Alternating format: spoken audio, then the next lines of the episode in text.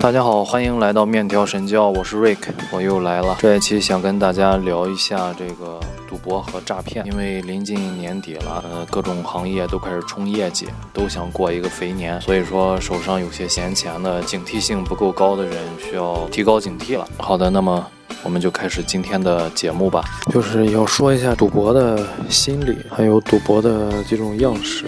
赌博的心理就把这个人的价值观直接给摧毁。价值观摧毁不仅仅是拿钱不当钱，就是这个人的物质评价标准已经没有了，就是跟普通人的这个物质评价标准完全不一样。因为我从来不相信自己会中彩票，没有这个运气，从来不觉得自己能中，从来不觉得能有免费的午餐砸到我的头上。这个赌博它一上来肯定都是能让你尝到甜头的，能让你赢钱的。呃，如果他一上来就就就让你输钱，第一你也输不了多少。如果是你一上来在赌博，在赌桌上就能输钱的话，那么真的是非常非常幸运的一件事儿。这比中了彩票还幸运。等会儿我们也会讲彩票，他会先让你赢钱，你觉得这个事儿啊有搞头，你就会接着往里下注。等到你下注的这个金额达到一定高度之后，他就会直接嗯把你的钱都黑掉。这个时候，一般人的心里都会说啊，我赢的时候我就赢钱，我输了我就走，还不行吗？但是大家上桌之前都会这么想，上桌之后就不是自己了。这种强烈的想翻本、想想翻身、想上岸的这种心理，才是最最最危险的。如果一个人他辛辛苦苦一年挣个五六万块钱，他在赌桌上，呃，一下午的时间就挣到了。那么他就会认为这个钱呀来的太容易，我根本不用辛苦工作，我就每天花个半个小时、两个小时的，呃，在赌桌上玩一玩，我我就可以轻松躺平下半生啊。这个时候就已经落入圈套了，这个时候落入这种这种赌博的这种危险心理，你根本就是一般人把他拽不出来。这个时候其实他的价值观已经崩崩溃了。就是辛苦忙碌一个月挣的工资还不不够在这个赌桌上赌一把呢，你说谁还会选择努力工作？这就是这个价值观的摧毁。平时花一百块钱吃顿饭，现在可能三千都觉得不是什么大事儿。这个。开十万的车不过瘾，还要去买百万的车，他们就会打心里就觉得认真努力工作获取钱财这条路径是特别愚蠢的行为，性价比非常的低。有一年的春节，我是太难熬了，因为好多人要账的，我觉得心心里特别难熬。我就去网上闲逛，发现了一个百度的贴吧，叫做戒赌吧。这个吧里面都是一些喜欢赌博的哥们儿吧。叫做戒赌吧的老哥，他们为了戒赌聚集到这个贴吧里来。但是呢，慢慢的人越来越多之后，这个贴吧的感觉就变了。里面出现了好多给一些网上的赌博网站做广告的代理，他们通过拉人头是提成，拉的人越多，提成就越多，把好多准备戒赌的老哥们重新拉下了这个深渊。里面好多人就发表一些自己。如何掉进大坑里，又如何翻身上岸的案例？当时看了好多，觉得真的是比我还悲惨的人有的是。我实在是没必要痛苦成这样。就是有好多人想过我这样的生活，都要做梦。印象里比较深的几个帖子，有一个在广东做铝合金门窗，然后春节放假嘛，无意之间呢就看到了赌博的网站。嗯，一下午的时间大概就赢了个三五千，然后当时就觉得，哎，这个又轻松又刺激啊，而且挣的大概能比他门头一个礼拜、两个礼拜挣的都多。大概玩了有个三五天吧，他就上瘾了。他一直在赢钱，不赢钱怎么能上瘾呢？哎，结果突然就开始输钱了。他内心强烈的想要翻本，就不停的、不停的往里投钱，把自己的。存款全部都砸进去了，砸进去之后仍然是没有办法，就开始借亲戚朋友的钱，也开始借网上的钱，生意也不想做了，因为总觉得下一把可以翻身，下一把一定能够翻身，但是怎么可能会让他翻身呢？对吧？就跟钓鱼一样，这个东西不可能一上来就使劲儿啊，你上来就发力，鱼就发现了，鱼就跑了，最后就是从一个。非常红火的这种的铝合金门窗的生意店面，到最后啊负债百万，然后生活坠入深渊，家庭孩子都失去了，毫无希望，没有最后一根稻草都没有，什么都没有，只有债债务一点一点的还。另外一个就是在春节期间，我是在春节期间看的这个贴吧嘛，里面就有好多跑路的老哥。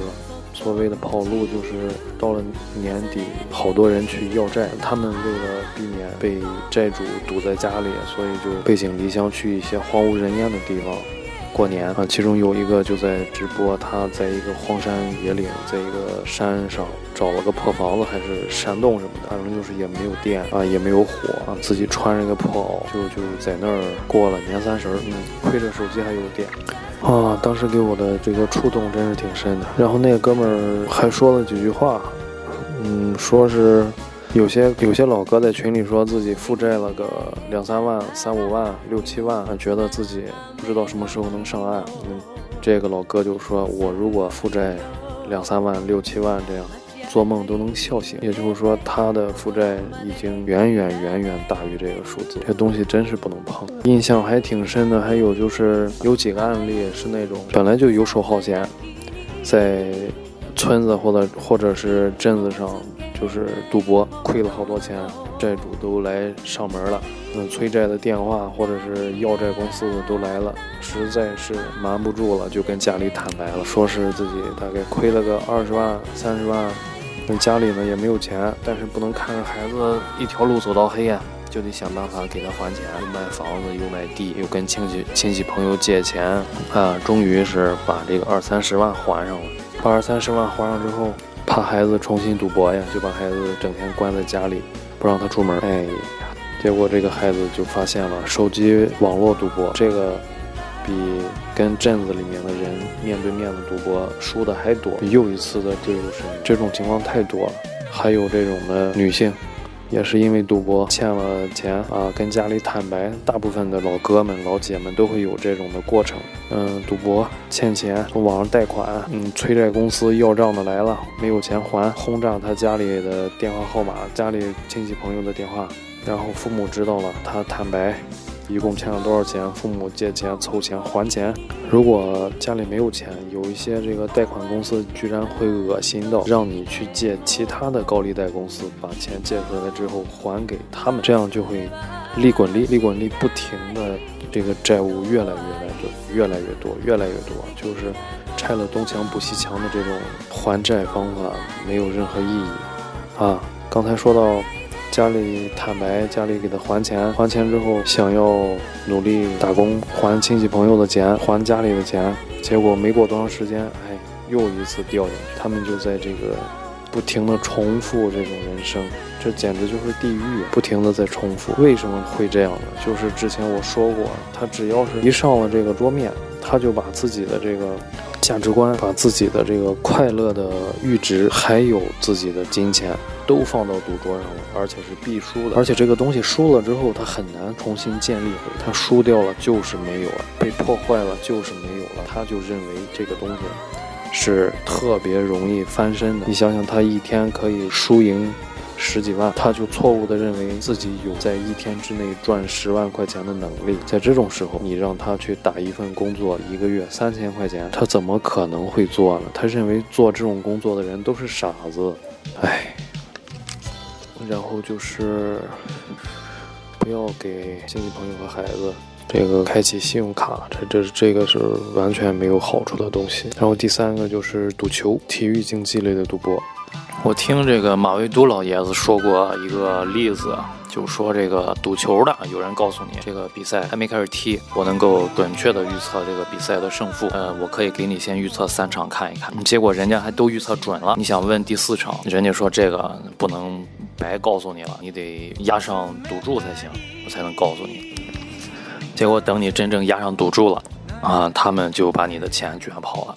就是这么简单。有的人会问他为什么能预测前三场比赛的准确程度呢？这个时候马老爷子就给大家算了一笔账。如果说他们赌球的平台能够吸收三百万人，这个足球比赛的结果只有三种情况：要么是胜，要么是平，要么是负。他会同时向各一百万人来推送不同的结果，正好是三百万人嘛。这样的话，这场比赛不论结果如何，都会有一百万人认为他说的是对的。到了第二场比赛，继续推送剩下的那一百万人，这样的话又是三十三万人认为这个庄家真的能够预测比赛。到了第三次比赛。会筛选剩下十一万人，那么这十一万人就会坚定不移地相信庄家确实是有内幕消息的。然后这十一万人呢，每人给他一块钱的赌注，他就能净赚十一万。而这个基本上是没有什么成本投入的，他不需要钓三百万条鱼，他只钓十一万条鱼，甚至是人家只需要钓一万条鱼，人家就回本儿。人家多钓一条鱼，人家就净赚一条鱼。他说的这个例子，就让我想起了现在这个。好多骗子的一些通用的话术啊，比如说是保证让孕妇生男孩，如果生男孩呢，收费一千；如果是生女孩呢，一分钱不要。他给你开一些药方什么的，其其实都是一点用没有，完全看运气。然后他们没有成本，如果你正好是生了个男孩，你会认为是他的这些没有用的药真的发挥了作用，就给他把钱送过去。如果你生的是女孩呢，那么他没有骗到你，他也没有损失，对不对？还有一些机动车选号码牌，有些中介会告诉你他们。有本事可以让你选到一些特别吉祥好的号码，但是也有几率没有。但是选到之后你再给钱，其实还是在那个大数据库里面自己看运气随机选。但是你如果真的是看到了特别好的号码，你就会认为是对方帮你操作之后你看到的，你拿到的，你就给他钱。还有机动车的驾照考试也是一样的道理。呃，其实赌博就是一种诈骗，包括现在这些电信诈骗，各种各样的都是一样的道理。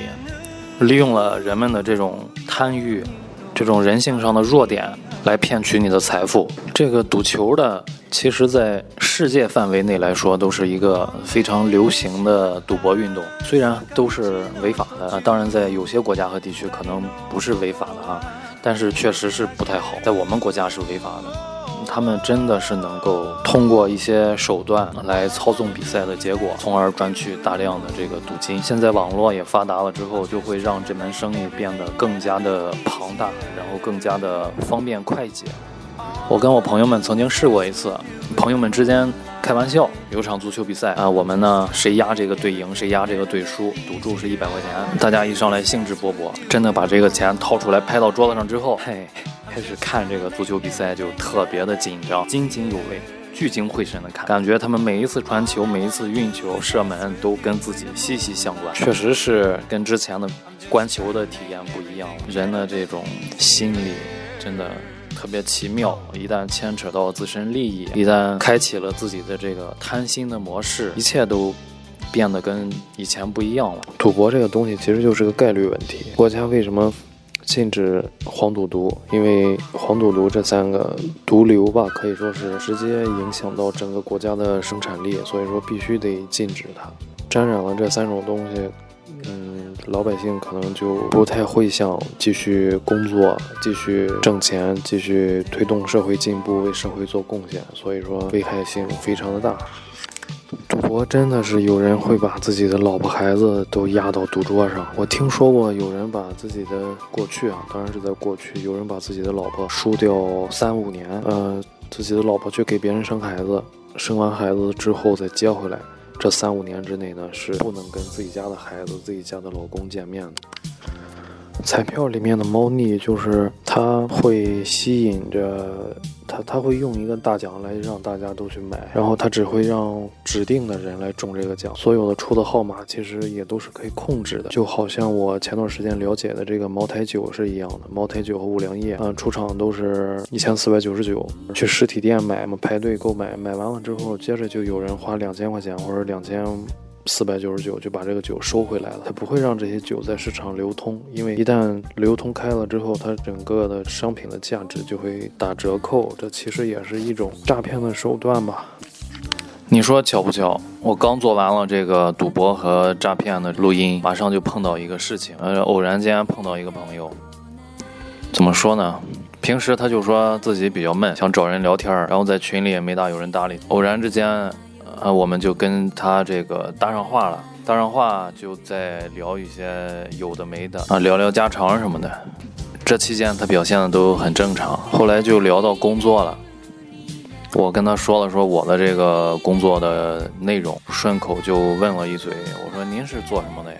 结果对方的兴致就起来了，说是没做什么，就是买点理财产品。哎，我一听这跟我录音内容非常对口啊，我就大概知道了是什么意思。我想看看他有什么套路。我说那您这个理财产品年收益率是多少？人家说。不是按照年收益率来算的，他们这是短期的，从一天到七天的都有，没有长期的，没有长线的。然后人家随口说了一句。我上个月投了两万块钱，一个月大概挣了个一万多吧。我说你这可以呀，月收益率就达到了百分之五十。你这个还是短线的，可以用来这个反复的买入买出买入买出。你这一年要投上十万，一年能挣六十万，百分之六百的收益率。当然这个收益率我没跟他讲，我心里在想，巴菲特股神年化收益率也就。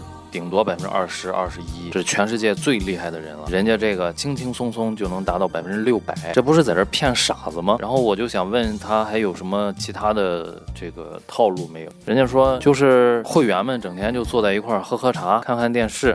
就把钱挣了，最小的单子可以买三五百的，最大的就是两三万、一一两万都可以。我说你们不怕这个平台把钱卷跑了吗？他说我们这个钱呀，不是打到平台里面，而是把它打到其他的会员账户里面。我说这什么意思？他说这是一个类似中标的性质。如果是遇到我需要给其他的会员打打款啊，那么我就给他们打；如果是其他会员需要给我打款呢，他们就给我打，这就会有收益率。会多打一部分钱，就是收益率，就根据平台的算法，你要多打多少钱之类的。我说，那你们这个利润是从哪来的呢？他说，我刚做这一行的时候，我也是这么问，人家说是在一个风景秀丽的地方投资了一个养老的机构，那边的产业链都非常的成熟，嗯，就好像是你拿一百块去理发。这个理发的拿一百块去买衣服，这个买衣服的拿一百块钱去吃饭，这样的话整个商圈都会赚钱，所以我们这个钱在里面流动，就好像是大家都赚到了钱。哈，真是说的非常的漂亮。这个钱流动起来确实可以产生利润，但不是像他这样在这个账户里转到下一个账户，他就会有利润。我觉得他们的。目标群体就是这些手上有闲钱的，差不多已经退休的，文化水平不太够的中老年妇女或者男性，定位非常准确。这帮人有钱，而且呢，渴望着发财。因为手上有些闲钱的人，总会认为自己比其他人更有眼光、更幸运，认为这一次的这个馅饼又一次砸中了自己，义无反顾的就得投钱进去。而这样做的后果就是会再一次被人割韭菜呗。就这么简单，这是一种传销性质的这个诈骗组织，很明显没有什么产品啊，没有什么具体的实际的业务啊，就是为了扩大这个所谓的会员的人员的数量，来增加资金池的容量，就跟当年美国的那个骗局是一样的，都是在这么玩，都是人家玩剩下的。这种安利式的骗局现在真的是铺天盖地，总之是希望大家小心吧。其实有些诈骗组织里面，安利的组织里面，有些人在受到了财产的损失之后，他明确的意识到这是一个诈骗团伙，但是他为了挽回自己的损失，或者是让自己显在别人看起来不那么傻，他会继续当做帮凶，拉更多的人来。被骗，他能够挽回自己的一部分损失，甚至是当从中受利，这是一种心态。另外一种就是一直不知道自己是在这个诈骗的团伙里面，就是已经被洗脑成功了。在我们国家营救的这些诈骗团伙里面，这些受害人第一种的那种心理，经常的被发现。这种时候我们很难去判断他到底是呃受害人的群体还是帮凶的群体。这种情况挺常见的，在其他的一些受害。人人的群体里，其实也会出现这种心理，比如说斯德哥尔摩综合症之类的。其实针对这个女性的诈骗，还有一些杀猪盘之类的，这种打着交友啊、结婚的旗号，然后来骗取他人钱财的这种行为，呃，这个我们以后有机会再讲吧。反正是也属于是最近比较流行的几种诈骗方法。我们今天从赌博到诈骗聊了不少，嗯，把我知道的、想表达的基本上都说出来。希望大家有正确的价值观，控制好自己的贪心和欲望吧，远离这些赌博呀、呃诈骗呀这些东西。呃，最后建议大家都装上这个国家反诈 APP，东西确实管用，这个软件确实管用。这两年经济越来越差劲，能让大家少被骗，就算是帮大家省钱了。